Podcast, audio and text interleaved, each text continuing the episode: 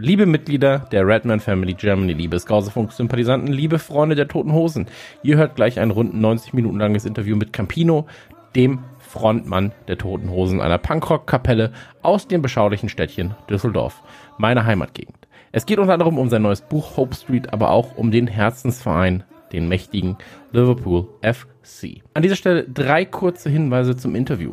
Numero uno. Da wir uns aufgrund von Corona leider nicht live treffen konnten, wurde das Interview übers Internet aufgezeichnet. Leider kam es dabei zum Ende der Aufnahme zu kleinen Fehlern im Audiobereich. Ein paar wenige Mal ist das Ganze hörbar durch abnehmende Soundqualität. Nur damit ihr euch nicht wundert oder euer Hörgerät umtauschen wollt. Nummer 2. Auf instagram.com slash skauserfunk. Ich wiederhole, instagram.com slash skauserfunk findet ihr nicht nur die Instagram-Seite unseres Podcasts, Nein, ihr findet dort auch ein Gewinnspiel mit unserem Partner Erdinger. Im Gewinnspiel verlosen wir unter anderem einen von Jürgen Klopp signierten Erdinger Fußball sowie limitierte Jürgen Klopp Erdinger Gläser und limitierte Jürgen Klopp Erdinger Dosen. Und Numero 3. Zudem wollen wir, wie in jeder Folge, kurz auf unsere Arbeit hinweisen, die ihr auf redmanfamily.de findet. Die Redman Family Germany und die in Deutschland verteilten Fanclubs dienen dazu, die LFC-Fankultur in Deutschland zu fördern. Für den geringen Unkostenbeitrag von 2 Euro pro Monat könnt ihr Teil eines Fanclubs werden und unterstützt damit die Redaktion bei aufwendigen Artikeln, das Gausefunk-Team bei dem Podcast und die gesamte Crew hinter der Redman Family Germany sowie den Fanclubs. Haltet die LFC-Flagge hoch und tragt den Liver Bird im Herzen. Vielen Dank an Campino für seine Zeit und euch viel Spaß mit unserem Gespräch.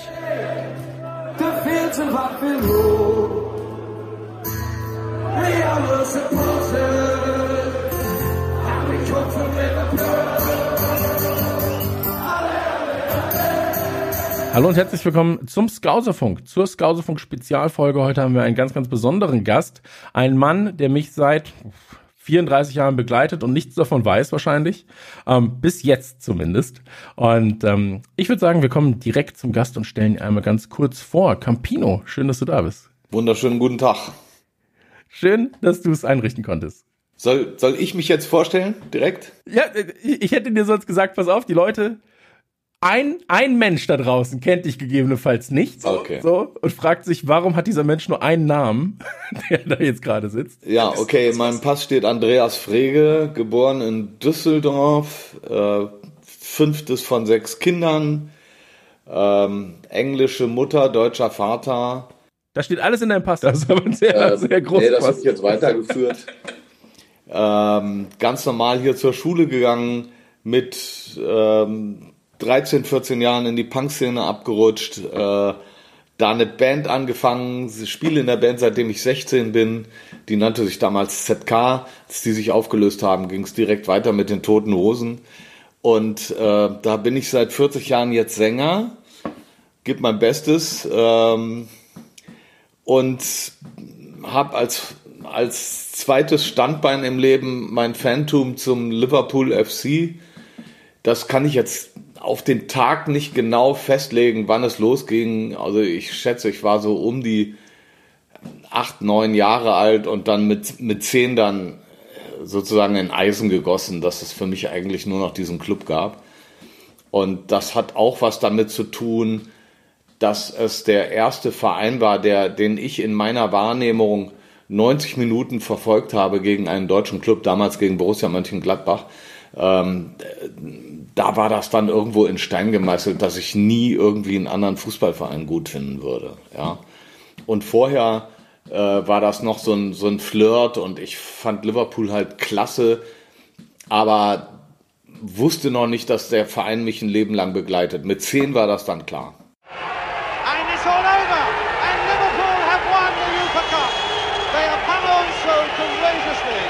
Through the whole of that second half.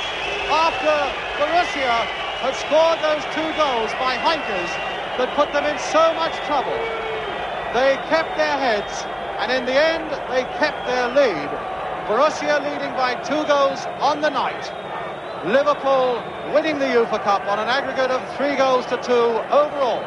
Those three goals they scored at Anfield to the jubilation of the Liverpool fans who came here mean that Liverpool have won the UEFA Cup, their first conquest in Europe after nine years of trying. That is the cup which the Liverpool supporters are laying claim to already. Tommy Smith has got it. having been presented by Dr. Artemio Franchi of Italy, the president of the European Football Union. Liverpool wobbled and wavered for a long time tonight. In the second half, they fought like men, and they've won the UEFA Cup. We hope you've enjoyed this transmission from Germany. And now, to all of you, good night. Okay. Ähm, ebenfalls hier im Raum ganz kurz noch, äh, dass wir dass die Leute draußen wissen, wer alles da ist. Äh, einmal Christian, das bin ich, hallo. Und einmal Richard, Richard, äh, den ihr auch aus Podcast kennt äh, bereits, der im Prinzip der Chefredakteur ist von der Redman Family. Hallo Richard. Hallo, schönen guten Morgen, ihr beiden. Genau. Du hast es gerade schon gesagt, Campino. Ähm, du hast gesagt, du hast sie das erste Mal über 90 Minuten spielen sehen. Ungefähr. Ja, also das ist natürlich immer so, ja, ja, das war ungefähr so. Ähm, gegen Gladbach. Und du bist ja aus Düsseldorf. Ähm, das ist ja auch kein weiter Weg jetzt zum Beispiel zu sagen, aber Gladbach ist ja auch da. Also warum, warum war es nicht Gladbach, die dich da fasziniert haben? Warum war es dann Liverpool? Ähm, also Gladbach kam überhaupt nicht in Frage, überhaupt kein deutscher Verein kam in Frage. Also dass äh, ich zu England gehalten habe, ist in meiner DNA schon viel früher als äh, diese Liverpool-Sache. Woran das gelegen hat, kann ich dir nicht genau sagen. Ähm, meine Mutter hat ihre Heimat sehr vermisst und von daher immer Sehnsucht gehabt und das auch nicht verborgen, ja. Und vielleicht hat sie ihren Teil dazu beigetragen, dass sie immer gesagt hat, in England ist alles so viel schöner und ach, jetzt müssen wir wieder zurück nach Deutschland, so dass ich irgendwo versucht habe, um sie so ein bisschen zu trösten, auch mit den anderen, dass wir, wir wollten so englisch wie möglich sein und äh, deshalb stand das für uns gar nicht zur Debatte, irgendwelche deutschen Gefühle zu haben, im, äh, schon gar nicht im, im, im Sport oder so. Ich habe immer zur englischen Nationalmannschaft gehalten, also das schon mit sechs, sieben, da hab, konnte ich noch gar nicht Fußballspiele 90 Minuten lang konzentriert verfolgen. Da war mir schon klar, dass ich England gut finden würde und so. Und deshalb hat Gladbach gerade mal ein paar Sympathiepunkte bekommen, weil da die Rhine Army stationiert war. Aber ansonsten hatte ich mit denen überhaupt nichts zu tun. Und vor Gladbach wäre ja dann wohl Düsseldorf dran gewesen. Aber auch da hatte ich als kleiner Junge überhaupt keinen wirklichen Bezug. Das war halt mein Landkreis, Düsseldorf-Mettmann und so. Aber ich konnte äh, zu, zu, zu, äh, zu Düsseldorf und zu Deutschland in, in, de, in dem Alter äh, überhaupt keine emotionale Beziehung aufbauen in einer sympathischen Weise. Ich war immer pro England. Hm. Äh, Richie und ich haben uns gestern über dein Buch unterhalten. Äh, für diejenigen, die es nicht kennen, äh, Hope Street. Und äh, das Ganze hat den Untertitel, wie ich einmal englischer Meister wurde. Äh, jetzt natürlich, wir kommen jetzt sowieso bei dem Gespräch, weil Fußball ist natürlich ein sehr, sehr emotionales Thema. Wir werden sehr viel in der Zeit springen. Das machst du ja in deinem Buch auch. Äh, sehr, sehr oft. so. ähm, ist ein sehr schönes Stilmittel übrigens. Aber, ähm, wie gesagt, der Untertitel ist, wie ich einmal englischer Meister wurde. Wann war denn dieser Titel für dich bewusst als Subheadline? Weil als du es angefangen hast, war es ja wahrscheinlich noch nicht ganz klar, dass wir englischer Meister werden, oder? Ja, ich hatte immer äh, eine Ersatzlösung in, im Fach und zwar, wie ich einmal fast englischer Meister wurde. Und dieses fast, das habe ich dann rausgestrichen äh, ungefähr im Januar. Ich glaube nach oder oder schon nach dem Leicester-Spiel, nach dem 4-0 gegen Leicester Spätestens aber dann im Januar, da äh, war mir klar, dass ich das nicht brauchte, das Wort. Aber das aber ist ein geiler Moment, oder? vor der Situation habe ich es noch mitlaufen lassen als Option. Weil das Tödlichste, was du machen kannst, ist einfach davon auszugehen, dass du irgendwie was gewinnst oder Meister wirst äh, und die Sache ist noch nicht in trockenen Tüchern. Das macht man einfach nicht und das habe ich auch für mich selber mit dem Titel also offen gehalten. Ich, ich fand es nur äh, witzig, weil ich war so, ja, was ist denn die Alternative? Aber ich finde, fast englischer Meister ist auch nicht schlecht. So. Wäre als Titel fast noch lustiger.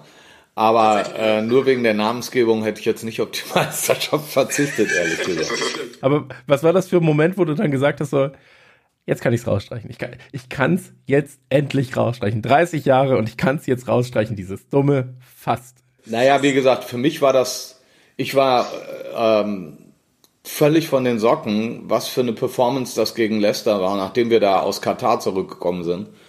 Und ähm, das, da fing das schon an, rechnerisch eine solide Sache zu werden. Und dann gab es, glaube ich, noch ein Spiel gegen Manchester oder so, äh, wo, wo das sowas von klar war und wo ich auch schon äh, in Anfield äh, sozusagen das erste Mal auf die Meisterschaft geprostet habe, aber da wollte keiner mitmachen aus meinem Umfeld. Die haben alle nur bedrückt gelächelt und so heimlich mir zugestoßen, aber äh, keiner hat das wiederholt. Das ist eine Ehrenkodex-Sache. Und da ist es mir aber rausgerutscht und ich habe eigentlich von Januar fest damit gerechnet und ähm, der einzige Unsicherheitsfaktor war dann eigentlich die Situation, dass die, die gesamte Saison hätte gecancelt werden können. Und das hat auch nochmal äh, für Bauchschmerzen gesorgt, aber rein sportlich war die Sache geritzt und insofern ist das äh, am Schluss eine Formalität fast gewesen und auch eine wirkliche Befriedigung, aber es war jetzt keine Explosion mehr emotional gesehen, weil man sich ja schon länger damit anfreunden konnte, dass das passieren würde. Ja, es war eine, es war eine sehr, sehr absurde Meisterschaftsgeschichte dann. Ne? Also es war wirklich ein ganz, ganz komisches Gefühl. Ich weiß noch, dass wir in Folge 6 vom Scouserfunk, da ist es mir rausgerutscht, ähm, das, das berühmte, ja, das wird unser Jahr. Und da war ich so, in dem Moment, wo ich es gesagt habe, habe ich schon im Kopf gedacht, das schneide ich raus oh Gott, das schneide ich raus. Das, das wird so Ärger kriegen. Ich werde so Ärger kriegen. Da haben ja auch ganz viele Leute geschrieben, so, du hast es nicht gesagt, oder? Du hast, du jinkst das doch jetzt nicht etwa. Das kann, shit, was machst du denn? Und ich war so, oh Gott, es tut mir so leid. Dann habe ich mich in der nächsten Folge für entschuldigt und, und habe dann trotzdem im Nebensatz noch gesagt, ich glaube trotzdem, dass es so ist. so.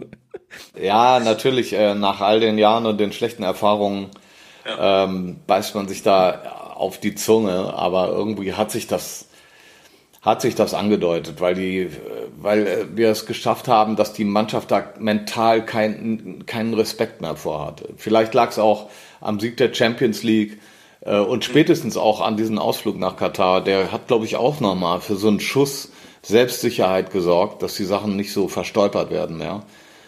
Und ähm, ja, und dann werden auch einzelne Figuren in der Mannschaft dazu beigetragen haben, dass da nichts mehr wackelte und nichts mehr unsicher wurde. Hm. Als, als Richie und ich uns gestern darüber unterhalten hatten, ähm, fiel uns auf, oder das, das ist uns beiden unabhängig voneinander schon aufgefallen, in dem Buch geht es, glaube ich, gar nicht so sehr um Fußball an und für sich. In dem Buch geht es vor allem um äh, Familie, um Zusammenhalt, Zugehörigkeit. Und ich glaube, dieser letzte Aspekt, dieses Zugehörigkeit, ist eines der tragenden Elemente in diesem Buch, weil du auch selber schreibst. Äh, ich habe mir, ich hab mir ungefähr 500 Notizen gemacht in deinem okay, Buch. cool. Ähm, ich ich, ich finde es jetzt wahrscheinlich nicht, aber du schreibst sowas ähnliches wie, ähm, es gibt kein geileres Gefühl, als wenn man in einer fremden Stadt ist, zu einem Fußballspiel, mit einem Trikot, um einen herum die gleichen Leute, alle sind in Trikot und du weißt, jeder hier findet dich scheiße. Ähm, dieses Zugehörigkeitsgefühl, ist es was, was du, ähm, und jetzt kommen wir wieder ganz weit zurück, so jetzt gehen wir mal ganz weit zurück, das ist ja das, was du auch laut dem Buch immer schon gesucht hast. So, das war, was dir halt der Punk gegeben hat irgendwann. Ähm, glaubst du, dass es dieses Zugehörigkeitsgefühl, ähm, dass das beim Fußball ganz, ganz extrem ist? So dieses, diese, diese Unabhängigkeit oder dieses Un, nicht Unabhängigkeit, dieses Unbändige, wir gegen die. Ja, das hat auf jeden Fall äh, im Fußball eine große Wirkung. Das ist aber, glaube ich, in allen Sportangelegenheiten so, wenn man sich der Sache mit Leidenschaft verschreibt, da rutscht man automatisch mit da rein. Das ist auch in der Musik übrigens so. Wenn du wirklich leidenschaftlicher Fan einer Band bist und das mit anderen sehr, sehr ernst nimmst, dann grenzt du andere Gruppen automatisch aus. Ja, dann gibt es, äh, ähm, dann gibt es eben die Sache äh, wir und die. Ja. ja. Und das fand ich immer okay in meinem Leben. Ähm, ich kann das nicht sehr mit anderen vergleichen. Vieles von dem, was wir jetzt besprechen werden über Leidenschaft und Liebe und so, beziehen wir immer auf Liverpool und für uns drei ist ja wohl klar, dass es keinen anderen Verein gibt, wo das so intensiv sein kann. Das wird dir aber jeder andere Fußballverein, äh, Fan von seinem Club genauso äh, berichten. Ich, ich finde, wir haben mit unserem Club ein, ein tierisches Glück, weil es eben ständig über Fußball weit, weit hinausgeht, vom Selbstverständnis her, von der Philosophie, von der Historie her. Äh, das ist teilweise so krass, dass andere da auch eifersüchtig sind und uns deshalb auch nicht leiden können. Ja, weil am Ende des Weges gibt's dann immer noch wieder die ein oder andere emotionale Geschichte aus unserem Vereinsleben, dass äh, das einfach jeden umhaut so. Ne? Und äh, anderen gegenüber würde ich also jetzt nicht diese, diese Position so ausspielen oder so. Wir, wir intern wissen, wir wissen ja, was wir an Liverpool haben und so. Und ich kann aber dieses Gefühl mit dem Auswärtsfahrten auch so ein bisschen äh, als, als Fortuna-Fan noch äh, ähm, mitteilen, wo es ähnlich ist. Wenn du in Essen oder in Bochum aussteigst und da am Auswärtsblock deine Wurst isst und die anderen gucken rüber in den Block, äh, das hat auch eine, eine große Feindseligkeit und so und da spielen sich dann dieselben äh, Geschichten eigentlich ab. Ja. Richie, bei dir ist ja ähnlich, oder? Also als wir, ich weiß noch, als wir ähm, in Berlin waren, bei Berlin gegen Hertha. War es Berlin gegen Hertha? Ja, Hertha gegen Liverpool, meinst du? Ach, nicht Berlin gegen Hertha, gegen Liverpool. Hertha gegen Liverpool natürlich nicht. Gegen, Berlin gegen Hertha ist aber auch oft der Fall tatsächlich. Ähm, aber äh, das war für mich auch ein ganz, ganz schöner Tag. Ich weiß nicht, du warst auch da, oder, Richie? Ich war auch da. Ich war damals noch nicht Teil von dem Berlin Reds oder Redman Family. Da war ich noch alleine unterwegs quasi, äh, solo. Ja, aber das ist einfach beeindruckend. Also für jeden, der schon mal auch eine Auswärtsfahrt miterlebt hat, es fühlt sich einfach, gerade auch mit Liverpool, ich glaube, das ist noch so ein größerer Unterschied zu anderen Vereinen. Es fühlt sich immer so an, als würdest du eine Stadt einnehmen. Es sind so viele Fans unterwegs. So, ja, es gibt vielleicht noch so die ein, zwei Vereine, die auch viele Auswärtsfans zu europäischen Auswärtsspielen mitnehmen, aber Liverpool ist da schon eine Klasse für sich. Und das war in Berlin so, das war bei dem Freundschaftsspiel 2018, das war auch äh, zwei, drei Tage später in München so, da war ja dieses äh, Vorbereitungsturnier in der Allianz Arena mit Bayern. Äh, ja, Audi Cup. Ja, genau, der Audi Cup mit Bayern, Neapel und ich glaube Atletico Madrid. Und in der Stadt hat man auch fast nur äh, das Liverpool-Rot gesehen und das war, also so, dieses Gefühl ist unbeschreiblich einfach so. Das gibt ja auch so eine interne äh, Stärke. Äh, was für mich ganz entscheidend war damals auch, ähm, diese Begegnung mit, mit den ersten Jungs wirklich aus der Stadt. Ja, wenn die, wenn die damals gesagt hätten, was willst du denn hier? Oder ähm, such dir doch deinen eigenen Verein aus, aus einer Nähe, wo du herkommst oder so. Ich glaube, dass das wäre wie so ein Gong für mich gewesen. Ja, ich weiß nicht, wie ich damit klargekommen wäre, aber die Tatsache, ähm, dass du in den ersten Engländer reinrennst, der aus Liverpool kommt und der dann auch noch nett zu dir ist und dich willkommen heißt, dann schmilzt man ja sowieso schon dahin. Ja. ja und ich erinnere mich ganz genau, 1978 war das bei dem ähm, Europapokalspiel ähm, Mönchengladbach gegen, äh, gegen Liverpool, das nicht am Bückelberg stattgefunden hat, weil, weil die Zuschauerkapazität das nicht hergegeben hat. Und das war die meine erste Begegnung mit Liverpooler Fans, äh, die in der Straßenbahn auch zum Spiel fuhren und die dann von mir wissen wollten, wie es in die Altstadt geht und so. Und die so nett schon zu mir waren, ja, dass ich in dem Moment so eine Erleuchtung hatte und so und dachte, ja klar, mein Verein intuitiv, das sind meine Jungs oder irgendwie so. Und und das das hat das nochmal wahnsinnig beflügelt. Und ich glaube, das ist äh, für etwas für Liverpool sehr typisches, vor allen Dingen, wenn man dort in die Stadt kommt, dass die Leute unheimlich freundlich sind, unheimlich willkommensbereit äh, und äh, eigentlich jedem gegenüber erstmal so die Arme öffnen und, und, und das gibt sofort ein gutes Gefühl, wenn man da ist. Ne? And it is all over. Fortune playing like mad in the closing moments with goals by Johnson in the 88th minute, which seemed to have made it sure for Liverpool. One off in the 89th minute, making the final score 2-1. But Liverpool have the away goal and will certainly fancy their chances of going through to the final of the European Cup to defend their trophy. Ich hatte damals, als ich, oder als ich die ersten Male da war und ich war jetzt 2000 und 19, 18, 2019, 2019, jetzt vor einem Jahr knapp, war ich das letzte Mal äh, in Liverpool. Ähm, das erste Mal mit meinem Sohn allerdings. Mein Sohn ist neun und ich war mit meiner Freundin auch da.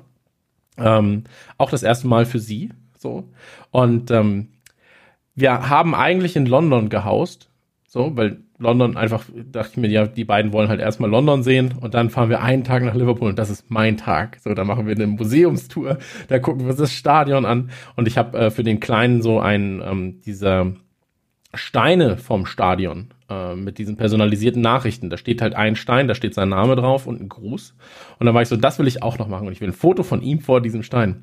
Und ähm, dann sind wir hin und es war wirklich so, und das hat meine Freundin mir auch bestätigt, ähm, sie hatte das Gefühl, dass man hat, wenn man so ein bisschen in dieses Rheinland fährt. Ja, wenn du ins Rheinland kommst, da sind die Leute offen, ehrlich und sie begrüßen dich erstmal ähm, herzlich. Also du, du hast nicht diese, diese, ähm, ich sag mal, so diese, diese Mentalität, ah, wer bist du denn jetzt? Sondern wirklich so, hey, du interessierst dich für das, was wir hier machen, das ist ja super cool. Komm, ich zeig dir alles. Und ähm, das war nicht nur im Stadion, wo dann Leute gegebenenfalls auch bezahlt dafür werden, dass sie freundlich zu dir sind, sondern es war halt, wie gesagt, in der ganzen Stadt so. Ähm, der Kleine wurde super aufgenommen, so die, die Freundin wurde durch, begleitet durch alles. Und das hat mir nochmal gezeigt damals, ähm, und das war ein sehr emotionaler Moment für mich auch, weil das war das erste Mal mit dem Sohn am Stadion. Es war natürlich kein Spiel zu dem Zeitpunkt leider, aber es war so, wir gehen ins Museum, wir gehen dann da, wir gehen Pommes essen. so. Und diese Kleinigkeiten, ähm, da zehre ich jetzt ein Jahr später immer noch von. Und bin so, oh Mann, ich freue mich so darauf, wieder hinzukönnen. Und ist der Virus übergesprungen? Ja und nein, natürlich. Also so, er ist jetzt immer noch so, er findet das schon cool und wenn man ihn jetzt fragt, was ist dein Lieblingsverein, bin ich ja so froh gerade, dass er nicht sagt Bayern München. So, das ist ja für mich schon mal ein ganz, ganz großer Aspekt. Äh, er sagt dann Liverpool tatsächlich, aber was natürlich jetzt so mit Spielern und sowas, da ist er halt so, ja, er kennt zwei, drei und das findet er alles cool. Äh, fragt immer, wie es geht, wie geht's Salah? so, und dann sagt er, ja gut, und dann ist er, ja super, und alle sind glücklich. Ähm, aber er ist jetzt noch nicht der exzessive Fan, aber er freut sich zumindest wieder mal nach England reisen zu können. Ähm, und wir waren das erste Spiel, das er aber miterlebt hat. Und das war auch ganz, äh, ganz witzig, weil ich glaube, das ist so ein bisschen auch das, was man ähm, generell bei Fußballspielen erlebt. Das war der Audi Cup, von dem äh, Richie gerade gesprochen hatte. Und da hatte äh, Liverpool gegen Bayern gespielt. Und äh, Liverpool hat Bayern besiegt. Und das war für mich, und das klingt super dumm, es war super wichtig für mich, weil dieses, dieser, dieses Turnier, so, das war mir komplett scheißegal. So, wer das gewinnt, ach, I don't give a fuck. So. Es war schön halt nach, äh, nach, nach quasi vor die Tür zu gehen, ins Stadion zu gehen, mit dem Kleinen irgendwie ein Fußballspiel zu gucken. Aber dass sie dann gegen Bayern gespielt haben, hat mich gewurmt. Weil ich war so, fuck, wenn Bayern jetzt gewinnt und als Kind bist du natürlich super schnell so, ja, aber die sind ja jetzt viel besser als Liverpool. So, das gab, jetzt bin ich Bayern-Fan. Und das war meine größte Sorge an diesem Tag, dass Bayern gewinnt und der Kleine sagt, ja, Papa, also ich bin hier, ich, ich wohne jetzt in München und dann könnte ich immer ins Stadion. Und Bayern hat Liverpool besiegt, die sind schon besser. Hat Liverpool gewonnen und ähm, ich war sehr, sehr glücklich darüber. Ähm, weil dann halt natürlich so, dann, dann ist er nach Hause und am nächsten Tag hat er ganz stolz das Liverpool-Trikot wieder in die Schule getragen und war so, ja, Liverpool hat gewonnen gegen Bayern. Und ähm, das ist natürlich hier, du wirst sehr schnell indoktriniert in Bayern. So, das, das, das ist dein Verein, das ist dein Bier, das ist dein. Und ähm, da, da kannst du schwer gegen an. Ist tatsächlich so. Äh ist mir auch wichtig, dass wir ausgerechnet gegen diesen Verein eine gute Statistik haben. Ja. Und äh, also den, den, dieses Sticheln kann ich auch nicht sein lassen, wenn ich einem Bayern-Fan begegne, dass sie wirklich gegen uns äh, schon das ein oder andere Mal wirklich äh, bitter schlucken mussten. Ja, aber es gehört doch auch dazu. Also ich finde, zum Fußball gehört es dazu, auf eine nette Art zu sticheln. So, sobald es halt irgendwie dann so in dieses, in dieses Asoziale abdriftet, bin ich so, na, das muss nicht sein, zwingend. Aber ist auch manchmal, kann ich nicht anders sagen, ist auch manchmal witzig, aber prinzipiell so dieses Sticheln unter den Vereinen, ey, das gehört dazu. Natürlich. Das, doch, das macht's doch auch aus. So. Das ist ja auch, Fußball ist doch was Emotionales und da willst du doch auch so diese, diese Sachen rauskitzeln, so dieses Ärgern und dieses sich freuen und dieses Gemeinschaftsgefühl. Wir haben äh, über dein Buch oder, oder Richie und ich haben ja dein Buch gelesen, ähm, und du schreibst sehr, sehr häufig, äh, das habe ich ja gerade auch schon gesagt, so von der Vergangenheit. Die Vergangenheit, du erklärst sehr häufig, was sind die Familiengegebenheiten bei dir gewesen.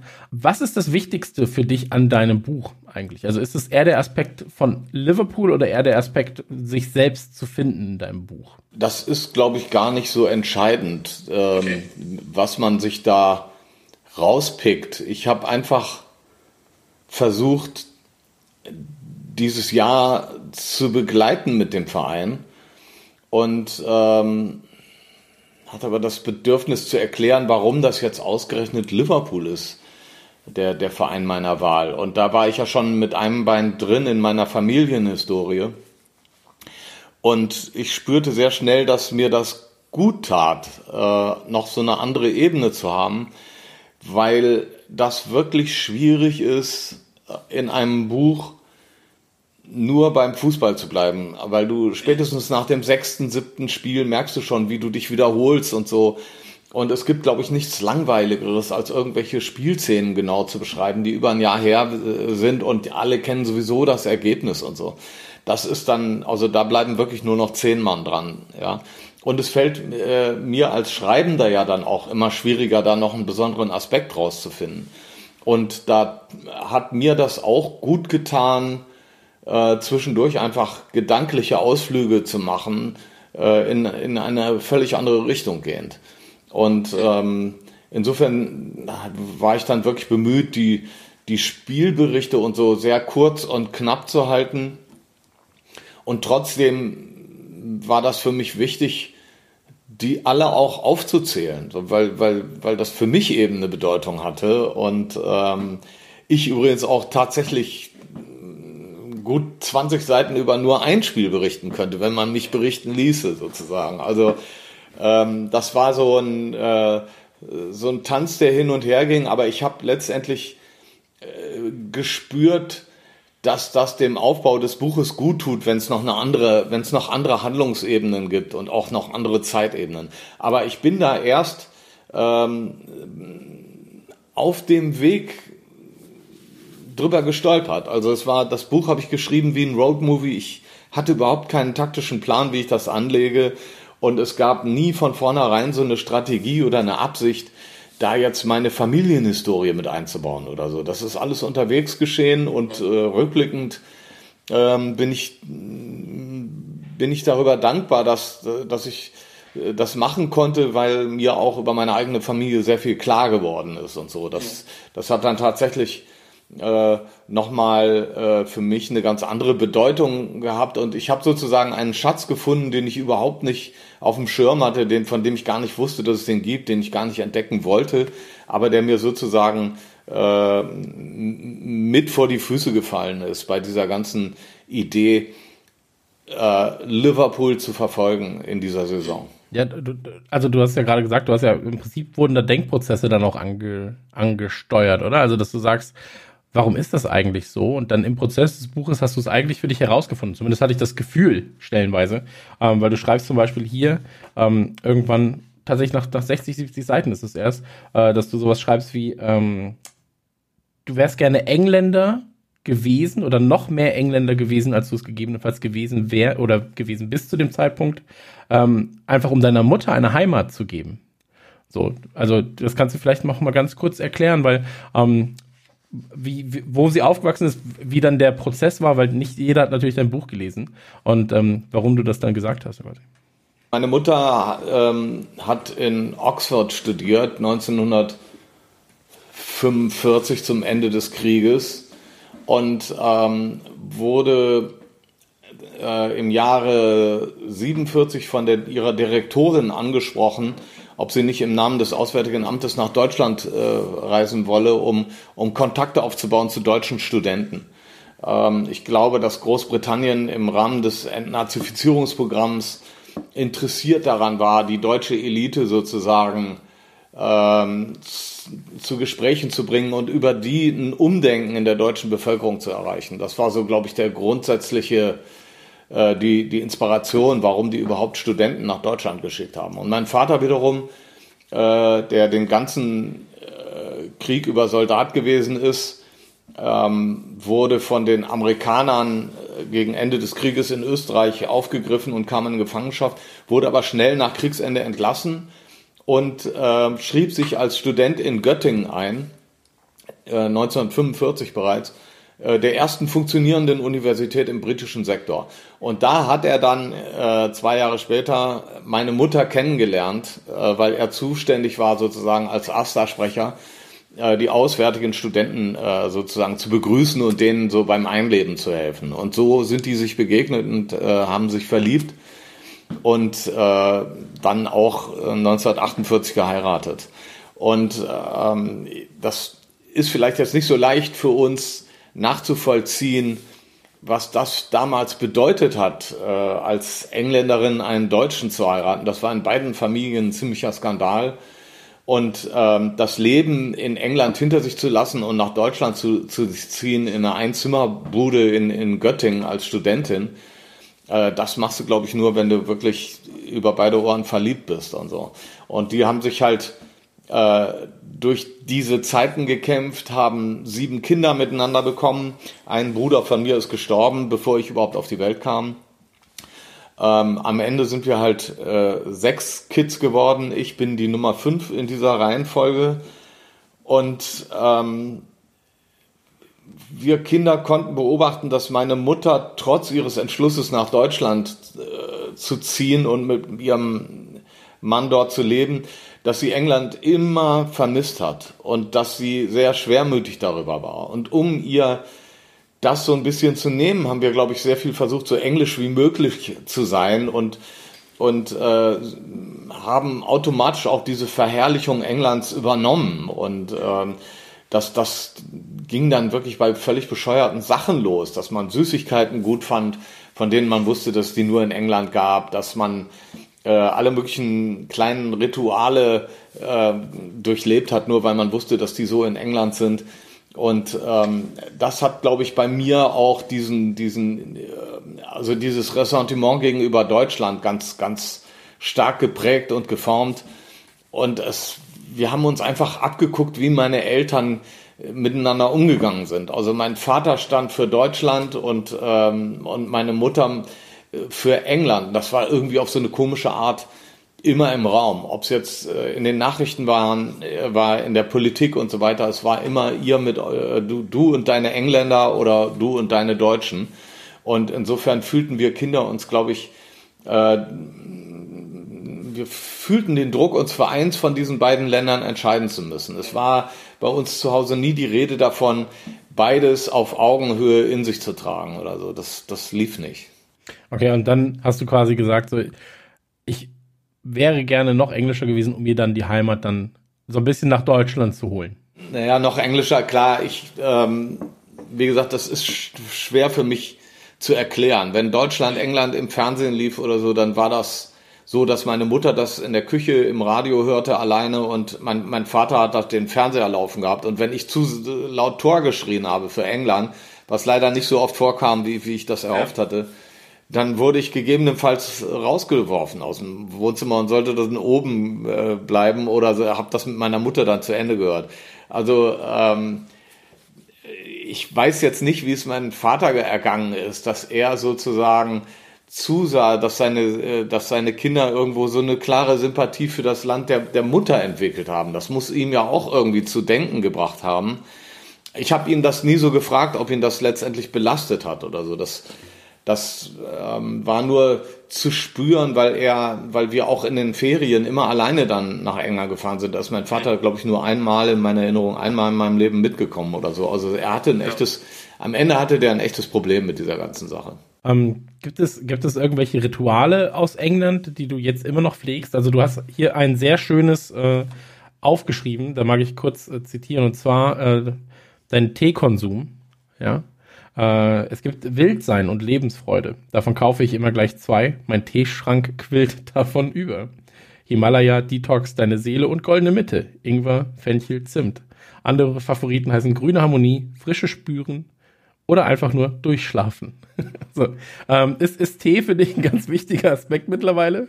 Und, und zelebrierst du es so, wie es in England zelebriert wird?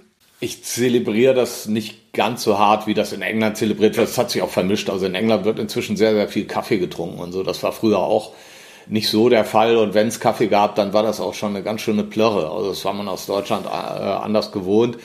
Aber natürlich äh, sind wir so groß geworden mit, mit, mit, mit Tee am Nachmittag und so weiter und äh, zum Frühstück. Ähm, aber das war die, diese Geschichte Tee oder Kaffee, das war bei uns nicht ganz so streng, mhm. aber äh, andere Dinge dann, wo, da wurde dann schon drauf geachtet, auch äh, zu Weihnachten immer, dass man, dass man auch die englischen Lieder gesungen hat und so weiter, äh, auch teilweise Christmas Pudding und so, also englische Dinge mit äh, integriert hat. Das fand mein Vater aber in Ordnung. Also an Weihnachten hat er sogar darauf bestanden, dass ein, ein paar englische Lieder auch gesungen werden. Das, das war für ihn so okay. Ähm, anderes ähm, hing dann doch sehr an meiner Mutter. Also wir haben sehr viel BFBS Radio gehört, wir haben immer englische Zeitungen im Haus gehabt und so weiter. Und ähm, ich glaube so, vieles von der Lebenseinstellung oder der Mentalität meiner Mutter hat bei uns auch den Alltag ausgemacht. Und das war eher Englisch, als dass es, dass es Deutsch war. Sowas ist immer schwer zu erklären, das kannst du ja nicht konkret festmachen. Das ist immer nur gefühlt. Aber ähm, wir hatten ja sehr oft auch englische Freunde zu Gast, irgendwelche Leute, die bei der Rhine Army beschäftigt waren und so weiter. Und meine Mutter ist ja dann auch ähm, Vorsitzende des British Women's Club gewesen in, in, in Düsseldorf. Und da waren dann immer Kaffeekränzchen, wo dann die ganze englische Gesellschaft Düsseldorfs bei uns im Wohnzimmer rumhing. Also ähm, das war schon relativ stark. Mein Vater hat sich dann immer verzogen. Ja. Er hat sich dann da immer machen lassen. So, ja, ja, macht ihr mal, macht ihr mal. Ja, ja. Ihr, ihr, Engländer, macht ihr mal. So, okay. Ähm, lass uns noch mal, lass uns noch mal kurz äh, zu, zu Liverpool zurückkommen. Du hast äh, gesagt, du bist jetzt quasi seit den 70ern, 80ern Fan. Ähm, wenn wir jetzt mal bis Ära Klopp, so, weil das ist für mich dann nochmal so, die Ära Klopp ist jetzt gerade was ganz Besonderes in meinen Augen. Ähm, bis Ära Klopp, wie hat sich der Verein über die Jahre hinweg für dich verändert? Also wirklich das, das Auftreten des Vereins äh, von den 70ern, 80ern, 90ern, dann die, ich sag mal, Anfang 2000er. Ähm, da hat sich ja sehr, sehr, sehr, sehr unfassbar viel getan im Verein, vielleicht auch bei dir selbst. Ähm, was war das für ein Prozess für dich? Also ich versuche es mal ganz kurz abzureißen. Als ich, ja, also als ich anfangs, als ich Liverpool-Fan wurde, gab es in England noch als Hauptkonkurrent Leeds United. Da habe ich auch immer mit meinen Cousins drüber gestritten und so weiter.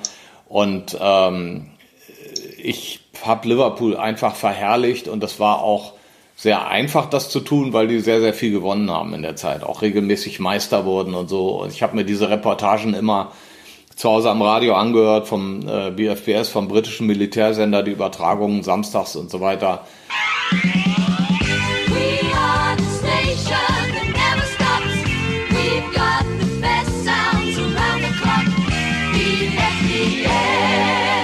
Do you ever have scraps? Do you order scraps with you? You know what scraps are? The bits of batter? Yeah, you cannot have a proper fish and chip meal without one. If you're from Scotland, a fish and chip supper. All right.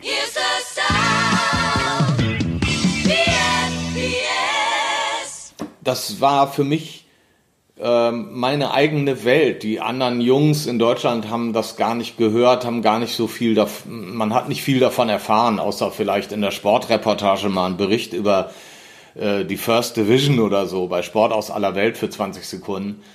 Aber ähm, das äh, teilte ich mit niemandem, diese, diese Leidenschaft. Und dann kam es äh, äh, über den Europapokal, über den UEFA, über die UEFA Cup Wettbewerbe dann immer wieder zu internationalen Begegnungen und dann gab es dann auch äh, hin und wieder die Chance, mal ein ganzes Spiel zu sehen, wenn es gegen eine deutsche Mannschaft ging. Ähm, Liverpool hat in der Zeit extrem erfolgreich performt. Also äh, in der Schule habe ich immer mein Taschengeld aufgebessert mit Wetten für Liverpool. Die haben ja nie verloren. Also äh, wir haben die Barcelona war so ein willkommener Gegner. Die haben regelmäßig Klatschen gekriegt. Hm. Ähm, äh, das war eine sehr einfache Zeit. Und ich habe Liverpool und die Fans immer wahrgenommen, also erstmal als die, die, die lautstarksten, die lässigsten, ähm, es gab schon viel Ärger mit englischen äh, Hooligans, aber Liverpool war immer was anderes. Die sind Europa erfahren gewesen, waren jedes Jahr auf dem Kontinent, äh, haben viel getrunken und gefeiert, aber haben sich in, in der Regel immer mit den anderen verstanden. Mhm. Und dann ähm, äh, kam es natürlich zu dieser krassen äh, äh, Nacht in, in, in Brügge im Heiselstadion. Das hat vieles äh, in Frage gestellt. Also da war mein Verein, der vorher so ein, so absolut unschuldig war, so eine weiße Weste hatte und nie Ärger gemacht hatte, der stand dann plötzlich als Riesenbuhmann im Raum. Und ähm, es war auch nicht zu verneinen, dass es, dass die Fußballszene in England mittlerweile unglaublich brutal geworden war, dass es heftig war, zu den Spielen zu fahren, dass du dir da schnell eine Ohrfeige einholen mhm. konntest. Und ähm, ich war verzweifelt, weil ich Fußball über alles liebte, aber diese Gewalt echt verabscheut habe, vor allen Dingen gegen Unschuldige und so. 29. Mai 1985, Heißelstadion in Brüssel, Finale um den Europapokal der Landesmeister. FC Liverpool gegen Juventus Turin. Aus dem Traumfinale wird ein Albtraum. Was ein Fußballfest werden sollte, endet in einer Tragödie. 39 Menschen kommen ums Leben. Viele wurden einfach totgetrampelt, erdrückt, Opfer des entfesselten Mobs und Opfer der Panik. Es sind Bilder, die schwer zu ertragen sind. Auch für Reporter Eberhard Figermeier, er ist für das ZDF vor Ort, kommentiert die Katastrophe live.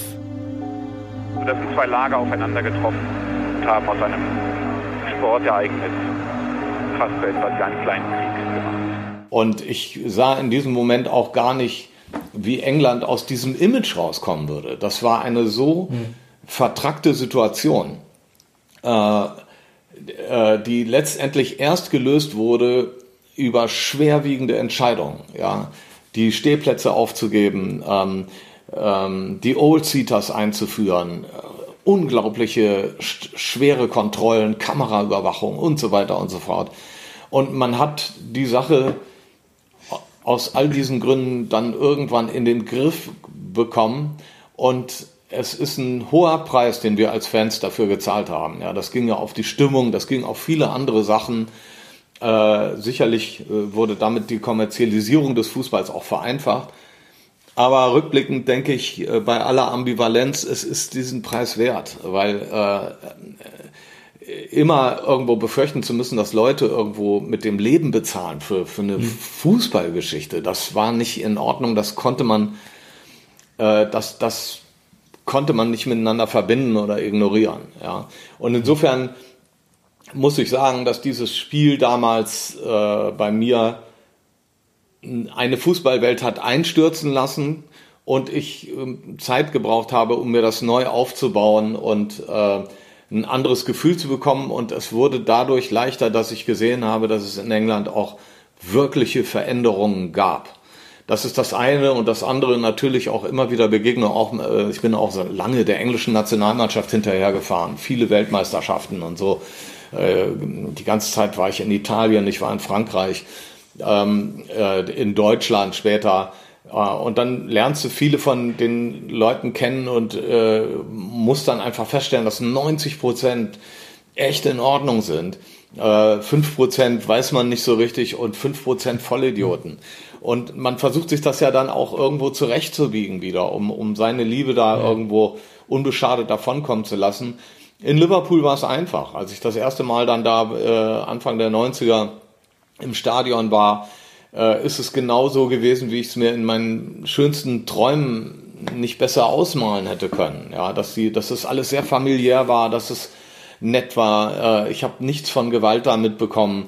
Ähm, alles war unheimlich freundlich und, und fremdenfreundlich vor allem. Und ähm, dann baute sich das bei mir neu auf. Und ähm, auch über Freundschaften und, und äh, irgendwelche Kontakte zu äh, zu Spielern, die ich damals hatte. Kalle Riedle hat mich als erstes nach, nach, nach Liverpool eingeladen ähm, und äh, von da an bin ich regelmäßiger auch gekommen und habe äh, vielleicht die Gelegenheit gehabt, das aus einer anderen Nähe zu sehen, was sich beim Verein abspielte. Und das ist auch in der Zeit mit Markus Babbel und Didi Hamann so gewesen. Und ähm, zwischendurch waren diese Kontakte aber wieder weg. Und ich bin äh, mit, mit anderen Fans ganz normal wie jeder andere auch dahin gefahren mhm. und hatte genauso einen Spaß. Einen anderen Spaß in den Kneipen, auf den Straßen, aber genauso intensiv. Ja, und äh, wie du so sagst, dann kam äh, am Schluss kommt ist jetzt sind wir jetzt in der Ära Klopp, ähm, die tatsächlich nochmal äh, wieder einen ganz anderen Drive da reingebracht hat aus aus vielen verschiedenen Gründen. It's not so important what people think when you come in. It's much more important what people think when you leave. And please give us the time to work on it, that you think much more positive than today about me and all the, the people at LFC. If we want, this could be a real special day. If we want. and if you are prepared to work for it, if you want, if you are patient enough, all these things, if you, if you want, then we can start in a very difficult league with opponents They're big and bigger and bigger, maybe, but in a special Liverpool way. We can be successful when we can wait for it, of course. But we, I don't want to say we have to wait the next 20 years and I'm sit here again. I, I know when I'm sit here in four years, I think we won one title in this time. I, I'm pretty sure. If not, the next one, maybe Switzerland. Yeah. Ja, absolut. Also äh, ich meine, Richie, du ähm, hast ja einen sehr guten Überblick über die Community auch, äh, über Feedback von den Leuten, über die ganzen News und so weiter und so fort. Ähm, Richie, würdest du sagen, dass sich auch seit Klopp da sehr, sehr viel geändert hat? Ja, auf jeden Fall hat sich seit Klopp viel geändert. Also man merkt es auch einfach in dieser Mentalität. Wir haben ja auch am Anfang so ein bisschen gesprochen über sie ist immer so kurz vor knapp dann auch scheitern und ich glaube, jetzt hat sich auch so in der, unserer Fangemeinde auch so ein bisschen dieses äh, weißt du, diese Sicherheit geben. So, ja, wir sind gerade, wir sind stark genug, um eine Meisterschaft zu gewinnen oder jetzt einen Europapokal, um die Champions League mitzuspielen. Einfach so ein bisschen aus dieser, aus diesen also Ungleichheit, sag ich mal, rausgenommen. Also hier Campino, du hast ja auch die, bist ja in den glorreichsten Tagen eingestiegen, in 70ern, 80ern. Das muss äh, sicher dann so die 90er und die 2000er, die ja sehr, wo das mit dem sportlichen Erfolg dann auf einmal schon rapide bergab ging von dem, was man gewohnt ist. Das ja. natürlich so ein bisschen. Also sagen wir so, ich, ich finde, auch immer, wenn man das ausbricht mit den 30 Jahren, äh, wir waren trotzdem 30 Jahre lang ein sensationell geiler Club und niemals würde ich mit irgendeinem anderen tauschen und so. Und wir waren ja jetzt nicht gerade in der Wüste. Also wenn ich mir der, ja, die, die Zeit Anfang der 2000er habe, da waren wir totaler Chef im Ring. Ja, äh, UEFA Cup gewonnen, FA Cup, alles Mögliche. Äh, äh, da war richtig was los. Dann 2005 Istanbul, gerade ja so eine geniale Geschichte, weil wir der totale Underdog waren. Also in einer Rolle, wie man das in den 80ern gar nicht so erlebt hat. Und es ist ja auch immer so, dass wenn du wenn du dann so einen Lauf hast, dass da ein Team zusammen ist, was über mehrere Jahre den Ton angibt, so wie die Bayern-Phase mal war, so wie Liverpool das hatte oder Man United, ähm, dann gewöhnst du dich auch an die Erfolge und ähm, man kann das gar nicht äh, anders umsetzen, aber man, man wird irgendwo abgestumpft für den Erfolg. Und es ist ja gerade so genial, dass wir das jetzt diese Zeit als nicht selbstverständliche nehmen und die deshalb auch so emotional bei uns alles ins Wackeln bringt. Und deshalb bin ich eigentlich ganz dankbar für die, für die, für die Entwicklung der Dinge und ich finde nicht, dass wir zu viel verpasst haben. Äh, ja, genau, eben. Also diese Erfahrung hat halt einfach geholfen, so ein bisschen das wertzuschätzen, was wir gerade jetzt eben erreichen. Weil so diese Selbstverständlichkeit, also wir haben sie halt trotz, also wir haben sie in einer gewissen Hinsicht, so wir wissen, okay, wir sind sportlich gesehen, können wir um alles mitspielen, was wir wollen, aber wir nehmen den Erfolg trotzdem nicht so selbstverständlich wahr, wie das jetzt vielleicht bei Manchester United gerade äh, läuft, in der Post-Ferguson-Ära. Und das ist halt so ein äh, sehr, äh, sehr schönes Gemeinschaftsgefühl auch. Also gerade wenn wir jetzt über diese, diese Klopp-Phase reden, also wirklich, ähm, das ist ja die Phase, wo wir jetzt auch merken, ähm, nach Klopp bei der Redman Family, die Leute kommen, so, die haben Bock irgendwie sich mit dem Verein zu beschäftigen. Äh, Klopp als Galionsfigur natürlich auch für gerade den deutschen Raum, ah ja, den kenne ich, aber was macht er denn? Oh, die sind aber sehr erfolgreich. Ach shit, das sind ja die besten Spieler der Welt, der teuerste Verteidiger, der teuerste Torwart, das, das, das, das, das. Das sind ja viele Aspekte, die für Leute, die sich mit Fußball nur ähm, rudimentär beschäftigen, gegebenenfalls, oder die halt nicht den Blick in die Premier League haben seit 10 Jahren, 15 Jahren, ähm, sind das ja erstmal Aspekte, die aufhorchen lassen. Wo du sagst, okay, warum zahlen die 80 Millionen für einen Verteidiger? So, was, wo kommt der her? So, der kommt ja gar nicht von Inter Mailand. So, warum ist er denn so teuer? Ähm, und ich finde es sehr spannend, wie die Außenwirkung ist. So, du hast es ja gerade schon mal gesagt, so ähm, 29. Mai 85, äh, die Außenwirkung, da, da brauchen wir gar nicht drüber reden. So, ich, ich bin 85 erst geboren, deswegen musste ich das natürlich alles irgendwie ähm, historisch nacharbeiten für mich selbst. Als ich dann gemerkt habe, so die Liebe ist da, dann beschäftigt man sich mit der kompletten Vergangenheit natürlich auch. Ähm, aber ich muss sagen, ähm, ich habe jetzt für, von der Außenwirkung her, die unser Verein hat, ähm, habe ich das Gefühl, war es in den letzten 15, 20 Jahren noch nie so positiv, wie es jetzt ist. Äh, sei es durch die Spieler, sei es durch den Trainer, sei es durch das, ähm, durch viele Entscheidungen, die auch vom Management kommen. So, man muss ja nicht alles positiv reden, das machen wir beim Scousefunk eh nie. So, immer wenn, also Katar und Co. müssen wir alles immer sehr, sehr in Frage stellen. Ähm, aber was jetzt die Außenwirkung angeht von Liverpool als Verein, ähm, gerade in Deutschland, ähm, das hat sich jetzt in den letzten fünf, sechs Jahren nochmal drastisch ins Positive gedreht, oder? Wie siehst du das, wenn du mit anderen Leuten darüber redest, äh, über deinen Verein? War das vor zehn Jahren nochmal anders, als wenn du jetzt sagst, oder als wenn die jetzt hören, ach guck mal, der ist ja Liverpool-Fan, ach ja, der Klopp. Ja, da kommt viel zusammen. Also einmal ist es, äh, macht das sehr viel aus, dass man die Liga, wenn man will, viel dichter verfolgen kann. Ja, also du zahlst deinen Zehner äh, und ähm, äh, kannst dir jedes Spiel ansehen. Das hat es früher nicht gegeben. Und ähm, ich glaube, dass das sorgt auch dafür, dass man irgendwie die Zusammenhänge besser versteht, dass man Lust hat, das zu verfolgen. Ist ja immer so, wenn du angefixt bist, wenn du einen Club drei, vier Mal äh, hintereinander gesehen hast oder so, dann äh, willst du wissen, wie es weitergeht in der Saison. Und insofern gewinnen die auch äh, unheimlich viele Fans durch die Art und Weise, wie sie spielen und so. Ja, äh, Deutschland klar äh, nimmt das wahr, weil ein deutscher Trainer dahin gekommen ist als allererstes. Das passiert ja auch immer, wenn du Spieler aus dem Land dann da hast.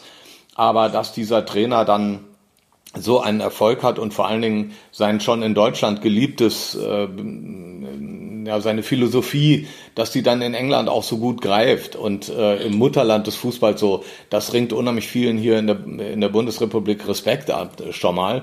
Und er ist, Klopp ist ja auch ein Liebling von den Fans hier so ein, so ein bisschen. Und ich glaube, äh, jetzt, wo man den sozusagen nicht mehr da hat, äh, ist das nochmal stärker geworden. Man weiß, was man an ihm vermisst, so die Art und Weise, wie er als Mainz- und Dortmund-Trainer äh, aufrichtig gewesen ist, äh, auch mal genervt hat vielleicht oder so, aber immer äh, ehrlich war. Und äh, jetzt, wo sozusagen die Bundesliga ohne ihn stattfindet, da ist das ein schmerzlicher Verlust. Und ich glaube, äh, äh, du kannst mit jedem Dortmund-Fan sprechen, die haben den immer noch nicht kompensiert. Der hat ja. immer noch eine Lücke hinterlassen und das ist eigentlich was, was mir jetzt schon Bauchschmerzen macht. Äh, Absolut. Äh, Absolut. Ich muss mich immer zwingen, den Blick aufs Hier und Jetzt zu halten und zu sagen, genieß es jetzt, mhm. ey, lass die Gegenwart groß sein und ähm, wir werden uns alle noch Gedanken genug machen, wenn er mal geht. Aber so ein Mensch ja. hinterlässt einfach eine Lücke und das ist ja auch toll so. Aber ja. ähm, das, das heißt wird ja auch, eine schwere Zeit. Und, äh, du siehst, hast ja gerade schon den Ferguson erwähnt. Auch der hat äh, in in Manchester ein Loch hinterlassen, was so äh, über Jahre nicht zu stopfen ist. Und äh, die wichtigste Aufgabe von Jürgen wird sein, äh, uns allen bitte jemanden zu suchen, äh, dem, er, dem er das Zepter so rüberreichen kann, wo man, wo man weiß, das geht jetzt noch eine Weile ordentlich weiter und bricht nicht sofort wieder weg. Das wird ich meine, wir haben Steven Gerrard irgendwie in, in, der Hinterhand, wenn alles gut läuft. Und ich glaube, das war Liverpools großes, äh, große Fähigkeit in den 70er und 80er Jahren, den Stab weiterzureichen, ohne dass der Verein implodiert wäre. Also Shankly, die Überfigur, wurde unheimlich gut kompensiert, weil er da Leute in seinem Umfeld hatte, denen er das zugetraut hat und die eingewiesen waren. Und so konnte der Verein das tatsächlich äh, über mehrere Trainergenerationen weiterführen, dieses Große. Und das das wird, glaube ich, die, die, die, die Hauptaufgabe des Clubs werden, wenn äh, Jürgens Zeit irgendwie ge gekommen ist. Aber er hat äh, tatsächlich es geschafft, diesen, äh, diese, diese sentimentale Einstellung zur Vergangenheit wegzuboxen und zu sagen, äh, ist ja schön und gut mit den alten Heroes, aber wir müssen ja jetzt mal unsere eigene Identität hier aufbauen. Wir müssen zusehen, dass wir von selber äh, stark werden, unsere eigenen Geschichten schreiben. Und äh, jetzt lass uns aufhören, immer nur zu jammern über die Zeiten, wie sie mal besser waren, sondern wir sind hier und wir sind zusammen, wir sind eine gute Clique und er hat diesen Zusammenhalt im Verein und dieses Familienbewusstsein ganz, ganz krass gefördert, schon vom ersten Tag an mit verschiedenen Aktionen, das wisst ihr ja auch, äh, dass, dass äh, sich da alle äh, im Verein äh, vom Spieler bis zum äh, Pförtner, äh, bis zum Platzwart, alle die Hand geben mussten, sich vorgestellt haben, gesagt haben, wer sie sind, was sie machen.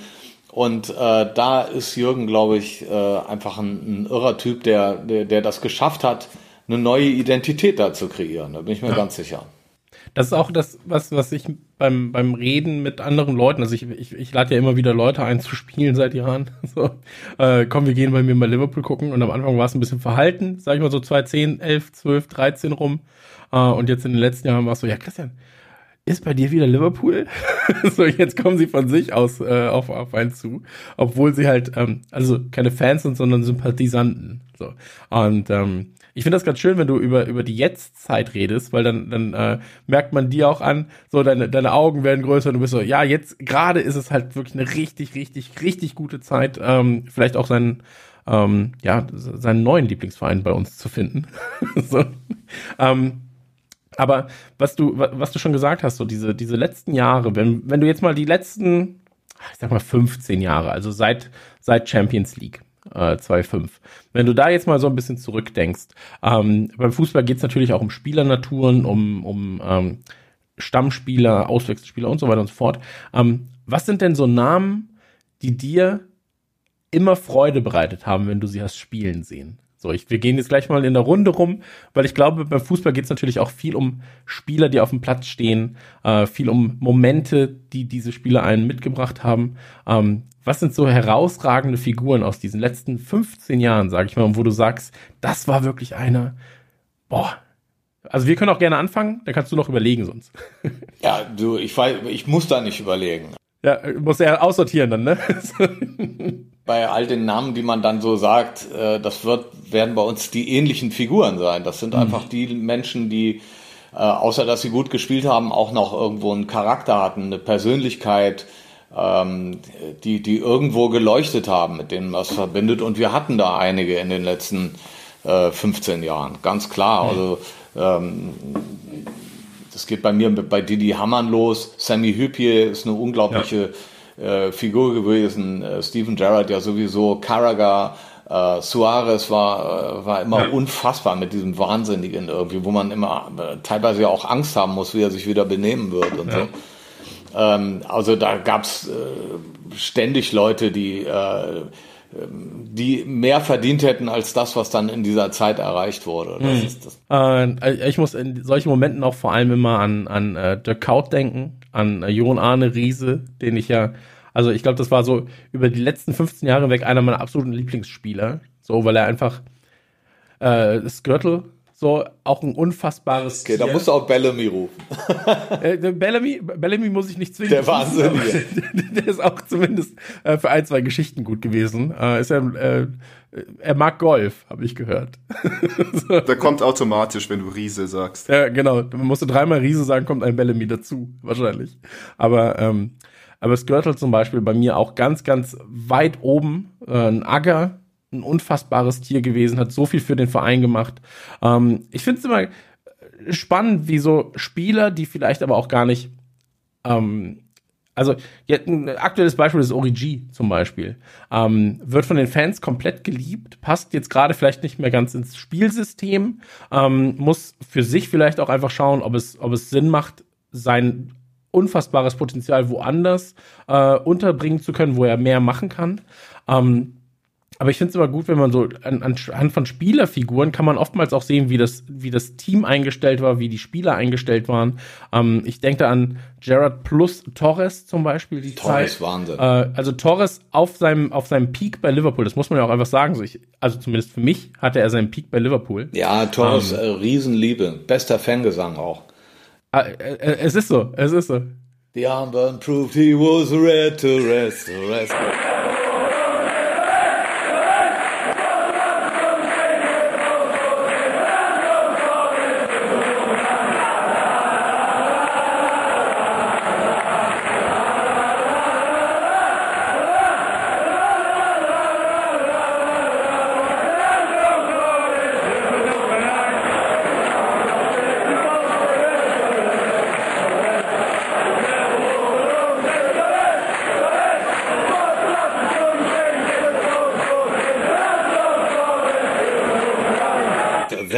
Sensationell. Und auch, äh, muss ich sagen, jetzt, ähm, ich greife zwar 15 Jahre zurück und so, aber Michael Owen Ich weiß, dass der im Rückblick von vielen in Liverpool nicht so gewürdigt wird, aber für mich war das eine der ganz großen Jungs und äh, auch immer ein aufrichtiger Kerl. Ich fand das ein bisschen traurig, die Art und Weise, wie er nach England zurückkehrte und so. Und Liverpool wollte ihn auch einfach nicht mehr. Ähm, ähm, ich weiß, dass er sehr Liverpool verbunden war und das unterstellt man ihm ja, dass das nicht so der Fall gewesen ist. Ist aber Käse. Also ähm, ähm, ich kenne das, diese Geschichten äh, über Didi sehr gut und auch weiß auch, äh, dass die beiden sich sehr unterhalten haben, als es darum ging, ob er nach Spanien geht. Äh, Michael Owen und so. Und Didi hat ihm dazu geraten, hat gesagt, du musst mal auch was anderes sehen. Und äh, das war für mich so, für mich ist Michael Owen äh, einer aus der ewigen Liste von den ganz großen Legenden bei dem Verein, muss ich sagen. Wenn ihr, wenn ihr jetzt gerade ein Shirt beflocken müsstet mit einem Spieler aus der Jetztzeit, Richie, wer wäre bei dir hinten drauf? Boah, das ist eine schwierige Frage, weil ich mir seit, glaube ich, fünf äh, Jahren, glaube ich, kein Trikot besorgt, mehr besorgt habe. Also ich habe jetzt Okay. auch nicht irgendwie ein neues, das, wo ich mich zurückgreifen kann. Ich glaube, jetzt im Moment wäre es unser Kapitän, wäre es Jordan Henderson. Einfach Okay. auch, weil er die Qualitäten verkörpert von den Spielern auch, die wir genannt haben. Also er ist natürlich nicht der einzige im Kader, aber diese Mentalitätsmonster, dieses Kämpfen bis zur letzten Minute, auch dieses und alles, also alles in die Waagschale werfen, um das, äh, um den Sieg zu holen. Das sind ja auch diese Spitzenqualitäten, die diese Spieler, die wir alle genannt haben, auch ausgemacht haben. Plus natürlich noch die fußballerische Qualität hinzu.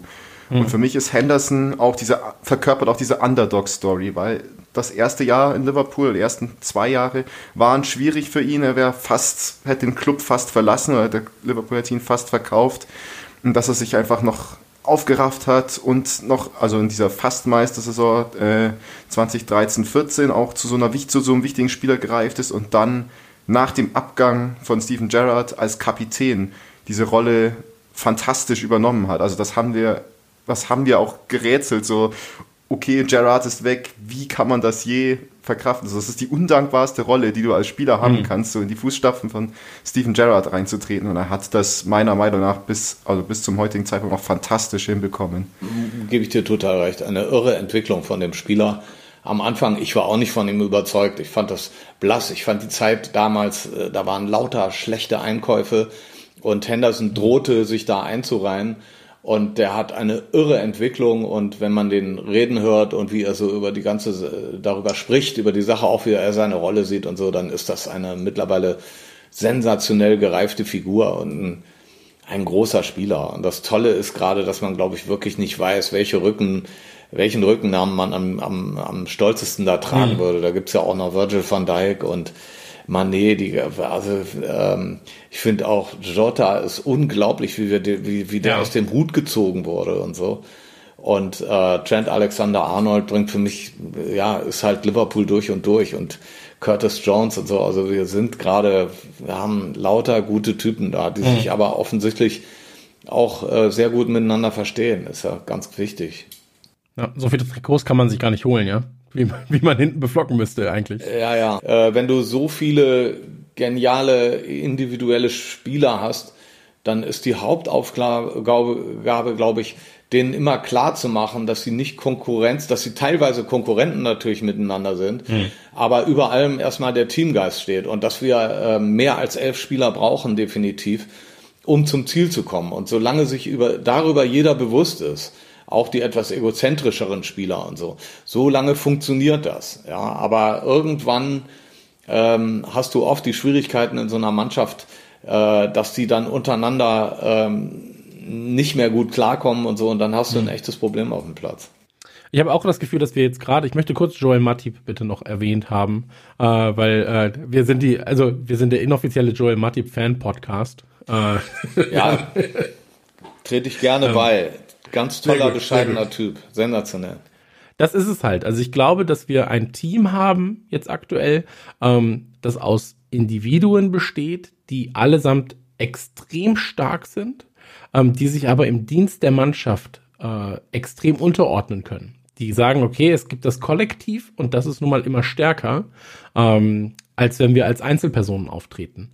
Und ähm, das finde ich ganz, ganz stark, äh, dass das auch im Verein so gelebt wird. Du hast es ja selber gerade schon mal erwähnt, ähm, wie, wie auch äh, Klopp das Ganze dann irgendwie äh, versucht zu forcieren im Verein. Und ich glaube, das ist unsere eigentliche Stärke. Also wirklich zu sagen, ähm, einer für alle, alle für einen. Äh, dann wird der Degen nach oben geworfen und alle haben irgendwie eine gute Zeit. Ähm, wenn wir aber mal schauen, was jetzt gerade, ähm, wir wollen dich natürlich auch nicht zu lange aufhalten, aber wenn wir einmal schauen, ähm, wo ist Liverpool jetzt gerade und ähm, was, was erwarten wir noch von Liverpool? Ähm, wir haben momentan ein extremes Verletzungspech.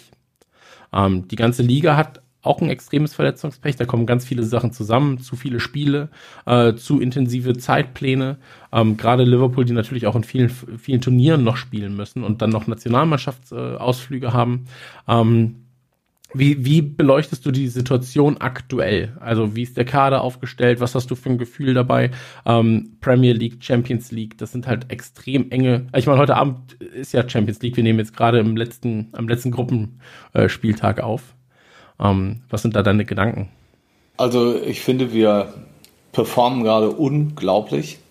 Äh, ähm, alle anderen warten ja darauf oder haben sich davon versprochen, wenn bei uns erstmal die, diese verletzten äh, Reihe sich weiter fortsetzt, dass wir da irgendwo die Segel streichen und äh, zurückfallen. Und das ist nicht der Fall. Ich glaube, dass das unheimlich schwierig ist für Menschen, die selber nie Leistungssportler waren, für uns also, nachzuvollziehen, was ein Tag Erholung bedeutet. Ja, was mehrere Stunden Erholung bedeuten können. Mhm. Ja, dass ein Mittagsspiel so viel schlimmer ist als eine, eine, Abendpartie. Ja, da würde der normale Zuschauer ja sagen, ja, was soll's oder so.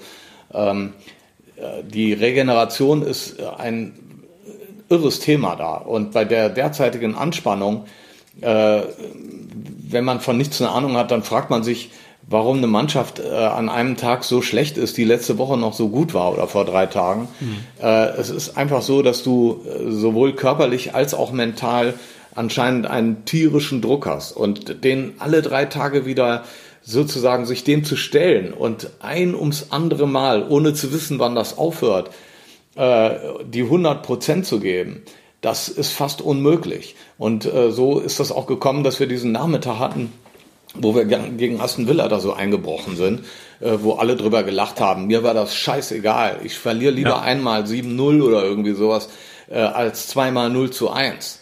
War, war genau das, was wir im Scoutsfunk auch gesagt haben. Wir haben gesagt, ey, dann machen sie jetzt 15 Dinge, dann ist es noch witzig und eine Geschichte. So, das ist mir egal. So. Ja, irgendwo, äh, äh ähm, und dann ist man trotzdem nervös und denkt, hat das jetzt einen größeren Riss hinterlassen oder so. Und daran zeigt sich aber, äh, nein, die Mannschaft hat sich wieder voll aufgestellt und meistens gelingt es, äh, das Team messerscharf einzustellen. Und das ist bemerkenswert. Und wenn wir diese Position halten bis nach Weihnachten, dann reden wir bis zum letzten Tag mit bei der Meisterschaft. Wir müssen über diese schwierige Zeit kommen. Ich glaube, dass die Paarungen und die Spielansetzungen für uns sprechen. Das war schon in anderen Jahren deutlich ungünstiger. Ähm, äh, wenn wir da, da durchschippern und entscheidende Leute zurückkommen und dann das abrufen können, was wir von denen uns erhoffen, also Thiago vor allem, dann ja. äh, sind wir dann sind wir gut aufgestellt für die Rückrunde. Also ähm, ich ich glaube fest daran, dass wir um die Meister, dass der Weg zur Meisterschaft geht über uns. Also wir sind eins von drei drei vier Teams, aber äh, natürlich ist das Jahr dieses Jahr eins der spannendsten überhaupt in der letzten Zeit, weil wir potenziell von von neun Vereinen reden können, äh, die alle äh, eine Meisterschaft verdient hätten und die alle das Zeug dazu haben. Also es ist ein Riesenfeld gerade. Hm. Tottenham, Chelsea, die beiden Manchester-Vereine, Leicester darf man nicht ganz abschreiben, auch wenn ihnen oft die Luft ausgegangen ist und so. Also ist ganz gut, ganz gut was los. Hm. Ähm, ich glaube, wenn wir, wenn wir über das Jahr jetzt gerade reden, reden wir halt auch vor allem über ein Jahr der Ungewissheit. So, du weißt nicht, ähm, wann Fans auch wieder ins Stadion können. Ganz, ganz großes Thema jetzt gerade. Liverpool hat jetzt ausprobiert, mit 2000 Leuten ähm, im Stadion zu sein. Es gibt ja auch Pläne. Äh, Richie, äh, Richie weiß es wahrscheinlich noch mal ein bisschen besser. Ich glaube, es gibt Pläne bis März 18.000 wieder reinzulassen. Ähm, ja, abhängig von der Region. Genau. Auch genau. auf jeden Fall, wie die äh, Risikostufe ist. Genau. Wegen dem Coronavirus. Aber ja, die Entwicklungen sind jetzt erstmal bei 4000. Also hm. ist doch das Maximum gerade und dann ist es immer reaktiv auf die Situation Ja. bedingt. Bei, bei, bei wem werden 4000 reingelassen? Uff, müsste eigentlich so eher an der Südküste gerade sein, bin mir nicht sicher. Also Brighton wäre da, glaube ich, äh, ein Kandidat dafür. Ich glaube, in den Londoner Stadien sind es auch erst gerade noch 2000. Aber wir hatten ja jetzt erst ein Wochenende mit den Spielen. Also ich habe jetzt nicht von, tatsächlich noch von keinem Stadion gehört, wo 4000 drin sind. Vielleicht jetzt nächstes Wochenende. Ja, du, ähm, wir kriegen das ja mit. Die Impfungen werden in, in Großbritannien schnell durchgesetzt. Das wird für alle aus vielen Gründen eine sehr spannende Sache sein. Und je nachdem, wie erfolgreich das ist, ich habe jetzt gehört von Zahlen, dass sie bis Ende des Jahres 60 Prozent der Bevölkerung ge- geimpft haben wollen. Das sind natürlich, das sind Zahlen, die hören sich für mich völlig unrealistisch an. Aber irgendjemand wird das ja berechnet haben. Und dann werden wir sehen, wo uns das hinträgt. Wenn alles gut läuft, äh, ist diese Vorstellung äh, von März, April mit 18.000, 20.000 Leuten wahrscheinlich wieder gegeben. Und äh, ich hoffe auch noch, dass man diese Meisterschaft äh, dann irgendwie am Ende der Saison auf der Straße auch feiern kann und so richtig feiern kann. Ja, das war, das war äh, mit das Schmerzhafteste tatsächlich. Also aus Fansicht natürlich. Ähm, ich meine, wir reden hier halt aus einer sehr privilegierten Situation heraus, ähm, zum Zeitpunkt jetzt zumindest. Ähm, das war aber ein sehr schmerzhafter Moment, da das, äh, ich wäre mit der Bahn gefahren und hatte schon das Hotel gebucht. Ähm, und das dann zu canceln und zu sagen, ja, shit, das wird nicht stattfinden, da bin ich mir sehr sicher. Das war, das war hart, das war hart. Ähm, magst du einmal noch ganz kurz bei dir sagen, du hattest ja wahrscheinlich auch Pläne dann, oder was heißt, du hattest Pläne, du wärst wahrscheinlich schon sechs Wochen vorher da gewesen. oder wie, wie wäre das bei dir gewesen? Ja, klar wäre ich auch in England gewesen, aber ähm, wir hatten das ja nach dem Champions League-Sieg im letzten Jahr, wir hatten das 2005, wir werden das wieder bekommen. Ähm, äh, du hast natürlich recht, das war irgendwie so, äh, vielleicht äh, hatte das einen doofen Beigeschmack oder so, aber wichtig war jetzt erstmal überhaupt zu gewinnen. Ja, klar. Und auf so eine komische Art hatte das etwas ganz Besonderes und so eine seltsame Intensität, möchte ich mal sagen. Ja. Ähm, Ja, du, du hast es ist für mich, ja, es ist für mich dann immer schwer zu reden, weißt du, ich kenne jetzt Jürgen und seine Familie sehr, sehr gut. Nach, nach, wir haben uns wirklich äh, unheimlich gut angefreundet und ich bin aber sehr vorsichtig in der Öffentlichkeit damit, was ich erzähle, was ich nicht erzähle, weil ich nicht Ja. den Eindruck hinterlassen möchte, dass ich mich damit wichtig mache, einerseits, und andererseits möchte ich auch der Familie gegenüber äh, das, das Vertrauen auch äh, nicht missbrauchen, was die in mich setzen, dadurch, dass ich äh, sehr viel teilnehmen klar. kann an dem Leben. Aber ähm, ich bekomme natürlich schon ähm, mit äh, der Druck, der sich bei Spielen aufbaut, der Druck äh, des, des Finales äh, im letzten Jahr, dass man fünfmal so ein Finalspiel nicht gewonnen, gewinnen konnte und äh, dass niemand darüber redet, aber was würde eigentlich passieren, wenn das auch wieder verloren ginge? Würde man dann immer der Trainer sein, der das nicht schafft, ein Finale zu gewinnen und so? Diese ganzen Sachen, das siehst du natürlich aus der Nähe ganz anders und insofern habe ich auch ähm, sehr aus einer sehr guten Nähe sehen können, was, was diese Meisterschaft letztes Jahr ausgelöst hat bei den Beteiligten, beim Trainerteam und so. Und eine unglaubliche Erleichterung äh, da zu, zu erkennen war und eine Riesenfreude, äh, die also in nichts weniger war als irgendeine Meisterschaft, die außerhalb von Corona gelaufen wäre. Weißt du, also ich glaube, dass zum Beispiel interessant der Aspekt auch ist, dass die Mannschaft, äh, die hatten ja einen Grillabend veranstaltet beim Spiel äh, City gegen Chelsea, die saßen also zusammen. Und es war ja noch nicht mal, waren die Familien zugelassen von den Spielern und Betreuern und so. Das heißt, der Moment der Meisterschaft wurde ganz intensiv mit der Mannschaft geteilt. Und das ist, glaube ich, für die Identifikation auch tierisch wichtig.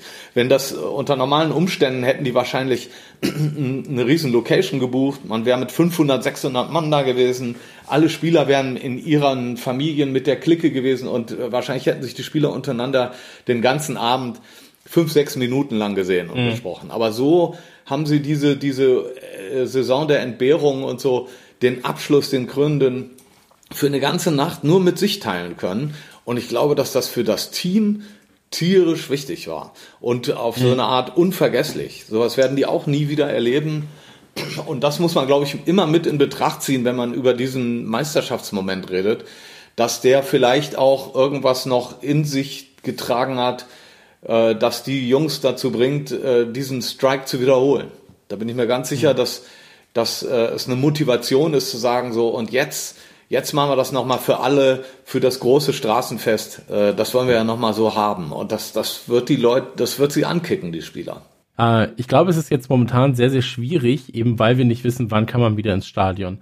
Äh, wie sieht das 2021 aus? Was ist mit Konzerten auch? Da bist du ja auch selbst sehr stark betroffen dann. Ähm, das, ist so eine, das ist so eine Zeit der Ungewissheit. Ähm, und es gab ja eine ganz, ganz lange Diskussion, muss Fußball überhaupt stattfinden? So, also macht es überhaupt Sinn, Fußball weiter stattfinden zu lassen in, in einer globalen Pandemie? Ähm, und unserer Meinung, Richie, meiner, André, also im Scouserfunk äh, generell, haben wir immer gesagt, Fußball gibt den Leuten halt ähm, das Gefühl des Alltags. Fußball ist etwas, äh, was im kleinen Rahmen im Prinzip stattfindet, also wenn du die Vereine an und für sich nimmst, aber es hat eine große Außenwirkung nach draußen. Ähm, wie, wie siehst du das Ganze so ein bisschen? Ja, ich bin auch äh, absolut dafür gewesen, das fortzuführen. Ähm, ich halte nichts davon zu sagen, ja, nur weil gewisse Bereiche nicht laufen, muss alles runtergefahren werden. Im Gegenteil, ich bin dafür, das aufrechtzuerhalten, was irgendwie möglich ist. Und äh, sehe es so wie ihr.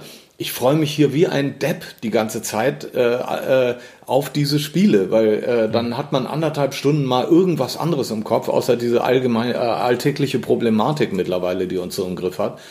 Ähm, ich bewundere, mit welcher Disziplin die ganzen Mannschaften das aufrechterhalten. Das sind alles Jungs äh, so äh, zwischen 18 und 34 Jahren, die normalerweise gewohnt sind, auch mit ihrer Energie nach draußen zu gehen, in den Clubs zu feiern. Die müssen äh, zu Hause, die leben in Quarantäne seit März, basically. Die hatten zwei Wochen Sommerferien und ansonsten äh, müssen die äh, viel Zeit auch alleine verbringen. Die ganzen Spieler, die in, bei Vereinen sind, wo sie, wo sie keinen Anschluss haben, die alleine in Hotels leben oder sonst was, äh, die müssen gerade wirklich eine harte Strecke durchziehen. Und ähm, das finde ich sehr beeindruckend und äh, äh, immens also ist, ist, ist eine immense Arbeit, die die dafür hinlegen, dass, dass dass wir diesen Spaß immer haben können. Und also ich gehöre nicht zu den Leuten, die sagen, äh, seitdem da keiner mehr ins Stadion geht, gucke ich mir das nicht an. Das ist für mich kein Fußball mehr oder so. Das finde ich völlig überhöht und vergriffen mhm. irgendwie. Du siehst ja, wie sich die Spieler anstrengen, wie die fighten. Ähm, lustigerweise haben wir seit dieser Corona-Phase eine Menge turbulente Ergebnisse. Das heißt tatsächlich, ja. die Zuschauer machen das aus, aber es ist ja für alle gleich zurzeit gerade äh, die gleiche Bedingung. Und mhm. äh, dass da Auswärtsergebnisse zustande kommen, die, wo, bei denen man vom Stuhl fällt, ja, oder auch andere Sachen einfach, weil sich die Spieler vielleicht anders gehen lassen, weil kein Publikum da ist und so. Das äh, ist sozusagen nochmal so ein Begleiteffekt, den man sich nicht wünscht, aber mit dem man umgehen muss und der tatsächlich sich auch in Zahlen ausdrückt. Und das finde ich ist ganz, ganz spannend und interessant. Ähm, wir werden äh, ja sowieso hoffentlich früher denn später wieder zum, zum Alltag zurückkehren können und so. Äh, es bleibt auf jeden Fall eine ganz besondere Phase. Und ich bin glücklich, dass, äh, dass die Premier League weitermacht und äh, dass es die Champions League gerade gibt. Und ich bin glücklich über die Bundesliga, dass die läuft.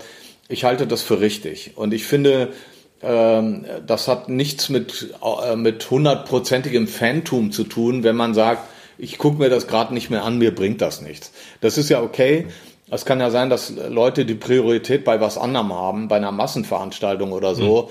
Mhm. Äh, aber ähm, niemand hat je behauptet, dass er das möchte, was gerade abläuft, oder dass das eine erwägenswerte Alternative ist zum normalen Liga-Alltag, mhm. sondern es ist nur Notwendigkeit. Und als solche sehe ich die und äh, stehe total dahinter. Okay. Ähm, eine letzte Sache noch, äh, bevor wir dich den ganzen Tag in Beschlag nehmen. Ähm, du hast behauptet, du wärst der beste Tippkick-Spieler äh, der, der äh, Welt gegebenenfalls, dass du es mit jedem aufnehmen kannst. Also äh, mit jedem Premier League League Spieler. Nein, nein, Moment, Fall. Moment, du hast es, nein, nein, in deinem Buch, ich muss es heraus, äh, ihr müsst es nochmal heraussuchen, aber da steht, dass du unschlagbar seist. Ähm, Hast du, hast du in der Quarantäne jetzt viel, viel Zeit zum Üben gehabt nochmal? Äh, ja, ich habe Zeit zum Üben gehabt. Also unschlagbar ist natürlich Quatsch, auch ich verliere hin und wieder. Aber, äh, aber und ich weiß, ich kenne die Tippkick-Bundesliga und so. Ähm, da sind Jungs dabei, die haben es wirklich drauf und sie spielen auch ein anderes System. Ich habe mit meinen Brüdern immer ähm, mit Abwarten gespielt. Ja, das heißt, wir haben dem Gegner immer die Zeit gegeben, sich, sich zu positionieren Ja. und quasi ähm, also sehr viel Lama gespielt, weil ich äh, das ästhetischer fand, genau zu berechnen, wo der Ball hingeht, au- außer diese, diese Zufallstorschüsse, wenn man eben keine, keine Verzögerung einbaut. Aber es hat natürlich auch seinen Reiz und ich kann beides spielen. Und nur als kleine Anekdote, warum ich so eine große Fresse habe, äh, T- Tippkick ist ja ein Familienbetrieb. Ja, das wird ja äh, von der Meek-Familie seit vielen, vielen Generationen hergestellt und ein, äh, die haben wohl mitbekommen, dass ich Tip-Kick-Spieler bin und so und kamen dann mal zum Konzert vorbei, ähm, der Firmenchef Jochen Meek und baute dieses Spiel da auf und äh, wollte dann, also mit seiner, hatte seine Familie eingeladen und ich sollte gegen ihn spielen und habe den dann 8-1 an die Wand geklatscht und seitdem werde ich ja offiziell auch von denen gesponsert. Okay. Und äh, ich muss zu seiner Ehrenrettung sagen, sein Cousin trat danach an und hat mich wiederum geschlagen. Also auch im Tipp-Kick ist das so, dass mal einen guten Tag hast, mal einen schlechten. Aber auf jeden Fall ähm, macht mir das sehr viel Spaß und ich, es macht vor allen Dingen äh, Spaß, wenn man da nicht bescheiden ist. Ich finde, es ist ja eine herrliche Genugtuung, jemanden mit einer großen Fresse zu schlagen. Und deshalb traue ich mich da auch, mich gerne äh, zu bekleckern. Ja, aber ich werde ein harter Gegner sein, egal gegen wen es geht. Und Okay. ähm, ich bin jedenfalls nicht schlecht im Tippkick. Ja, jetzt wurde aus dem, ich bin fast unschlagbar, ich bin jedenfalls nicht Äh, schlecht. im Tipp- Tisch-Eishockey kann ich übrigens auch gut. Also Tisch-Eishockey würde ich sagen, bin ich fast noch gefährlicher. Okay, ja, man muss halt seine Stärken auch kennen, ne? Also, wer seine Stärken kennt, der weiß um seine Schwächen. Du, äh, wenn ich schon nicht singen kann, dann muss ich ja mindestens in einer anderen Sache zu was gebracht haben. Das ist jetzt Fishing for Compliments, das weißt du selbst. Ja, das ist gut. Nee, sehr, sehr gut. Ähm, Richie, hast du noch eine Frage? Gerade. Also wir, ich habe hunderte Fragen, so, aber äh, wir müssen natürlich trotzdem schauen. Ähm, bist ja gerne wiedergesehen jetzt im Joel Mattip, äh, offiziellen Joel Mattip Fan Podcast. Ja, ein ganz ein Bombentyp, muss ich sagen. Ein Bombenjunge, ein richtiger Ruhrgebietler irgendwie, der sich Ja. auch sicher ist, dass er nach seiner Karriere wieder zurückkehrt, weil er sich da wohlfühlt und äh, der so gar nichts von Größenwahn hat oder so, ja. Ich meine, ich kriege das auch nur am Rande mit, aber natürlich siehst du manchmal Spieler, die so ein bisschen durchgeknallt sind und äh, äh, wirklich das Leben zelebrieren und andere, die bleiben einfach mit beiden Beinen sowas von auf dem Boden, dass das äh, rührend ist und und bei Matip ist das ist das rührend. Ja, ja, total. Also ich finde ihn auch unfassbar sympathisch. Und das, obwohl er eine Schalke-Vergangenheit hatte. Das muss man auch dazu sagen. Äh, also regulär schließt sich das in meinen Augen oftmals aus. Leider. Ähm, Das weiß ich gar nicht so. Also Nein, äh, das ich brauchst du jetzt gar nicht mehr. nee, ich meine, ich bin jetzt weiß Gott als ich bin weiß Gott kein Schalke-Fan, aber ähm, ich respektiere immer äh, den Wahnsinn der anderen und eine, so eine Durchgeknalltheit und die, Ja. äh, die kann man Schalke absolut attestieren. Die sind alle wahnsinnig und ähm, äh, genauso wie auch die Fans vom FC Köln. Ja, das ist nun wirklich nicht mein Lieblingsverein, aber da darf man einmal auch sagen, also äh, die Craziness ist einfach sympathisch und das, das Absolut, äh, muss man so äh, sehen. absolut. Ist natürlich auch wieder da so dieser, die- dieses, äh, nee, wenn er von Schalke ist, dann kann er ja nicht sein. So, das ist ja immer dieses so, ja, ja, ja, ja, klar, so ein bisschen necken. Ähm, aber auch eine Sache noch ganz kurz. Ähm, es gab jetzt so eine Verlose. Äh, habt, ihr, habt ihr das mitbekommen mit den Trikots, äh, die von Standard Chartered dann verlost, nee, nicht verlost, äh, versteigert wurden? Und da war ich bis zum Ende, war ich bei Matip, Erster. Und ich wurde in den letzten zwei Minuten überboten. Und weißt du warum? Weil es geklingelt hat. Es hat geklingelt, ich musste zur Tür und ich war so, ah, das war kam ein Paket und ich war so, nein, das kann nicht sein. Match One signiert und dann für einen guten Zweck auch noch, Charity, war ich leider dann nicht, doch nicht der Beste. Aber ähm, Aber immerhin noch als Nummer zwei im Ring. Das ist ja schon mal aller Ehren. absolut, ja, gibt halt nur ein Trikot. Das, das war das Problem an der Sache. Aber auch Wurst. Ähm, Gibt es eine, eine, eine Memo, wie heißt es, Memorabilia? Me- Memo, wie heißt denn das Wort? Memo. Gibt es irgendein Sammelstück. ein Sammelstück, ähm, wo du sagst, das, das ist richtig geil. Ich habe so ein Sammelstück, das hat entweder keiner oder das ist so, das ist, da hängt mein Herz richtig dran, weil sowas hat man ja oft. Ja, tatsächlich. Ähm, also ich habe so ich habe einige witzige Sachen. Ja, also Okay. äh, los geht's mit irgendwelchen Singles von Kevin Keegan und so. Also Okay. äh, schlimmstes Zeug dabei. Aber ähm, ich habe einen, ich habe einen Gegenstand, den ich, äh, den ich in Ehren halte. Und zwar ist das ähm, Jürgens äh, Champions League äh, Finalteilnehmermedaille beim vom vom verlorenen Kiew-Spiel. Okay. Die hat er mir in der Nacht, der hatte, also die keiner von den Spielern, die ein Finale äh, verlieren, hat Bock auf diese Scheißmedaille. Ja. Und äh, das war ja so eine Frustnacht und äh, irgendwann, äh, wir sind zurück nach England geflogen und äh, niemand konnte schlafen und wir haben natürlich getrunken und geredet und so und irgendwann hat er einfach diese Medaille sich vom Hals genommen und die mir umgehängt. Und, äh, und ich, äh, ich sagte nur, ey, meinst du das jetzt ernst? Und so meinte er, ja, aber 100 Prozent. Also ich will die nicht mehr sehen. Naja, ich, Und die hängt hier, diese Medaille hängt hier bei mir äh, äh, im Zimmer und ähm, sie ist für mich der Ausgangspunkt von dem Champions League ein Jahr, Sieg ein Jahr später. Und sie, das ist sie sicher auch, auch für Jürgen. Diese, diese Nacht war wichtig, um Anlauf zu nehmen für, für, für das gelungene Finale dann ein Jahr später. Aber deshalb kann ich die, deshalb, wenn ich mir die anschaue, dann ist das nicht mehr die Nacht der Niederlage, sondern das war die Nacht des Startpunktes. Und das, äh, und die spielt so eine, diese Nacht spielt eine Rolle für mich in, der, in, der, in dem Happy End. Und deshalb äh, hat die hier auch einen guten Platz und Ja. die, die werde ich nicht hergeben. Es, es gibt halt diese, äh, diese Sammelstücke, wo du sagst, so, die kommen auch immer wieder mit. So, bei mir ist es halt ein Poster, das mir ein äh, Freund von mir geschenkt hat, äh, von This is Anfield, also dieses äh, This is Anfield Sign. Und ähm, ich habe mir den kitschigsten Goldrahmen so dafür geholt und in jeder Bude kommt dieses Poster mit. So. Und das ist einfach, das muss dabei sein. So, da gibt's Ja, halt, ja. so, da, da, das Du, ich so habe hab noch Schals von Anfang der 70er Jahre, ganz Ja. viel, weil ich von an keinem Kiosk vorbeigehen konnte, ohne mir es zu holen und so. Ich habe jedenfalls auch noch einen, einen Schal von Rome 77. Und ähm, ich habe nicht ein, nicht eine Tasse oder einen Schal äh, irgendwo weitergegeben oder weggegeben oder so. Das ist alles bei mir aufbewahrt. Äh, bis hin zu Zeitungsausschnitten noch von 1971, 72 oder so. also alles, was du quasi im Buch beschreibst, was du dir hart, jedes, hart jede, erarbeitet je, hast. jedes äh, bescheuerte Ticket, ob das nur gegen Shrewsbury ist oder irgendwie diese Wolverhampton-Niederlage zu Hause, das 1-0 vor ein paar Jahren, äh, da habe ich auch noch die Eintrittskarte von. Also ich, ich werfe so Sachen nicht weg. Ja, bei mir ist dieser, bei, bei mir ist dieser Audi Cup, bei dem ich mit dem Kleinen war. So, die Karte hängt auch am Kühlschrank. Ganz jedes Mal immer, wenn ich was sehe. Ah, so, klar. das, das sind, das sind halt diese Gefühle, das sind die Emotionen, die beim Fußball kommen. Absolut. Aber sowas wird Richie ja auch haben, oder? Ja, klar, das ist mein erstes Anfield-Ticket. Das war Heimspiel gegen Aston Villa 2012.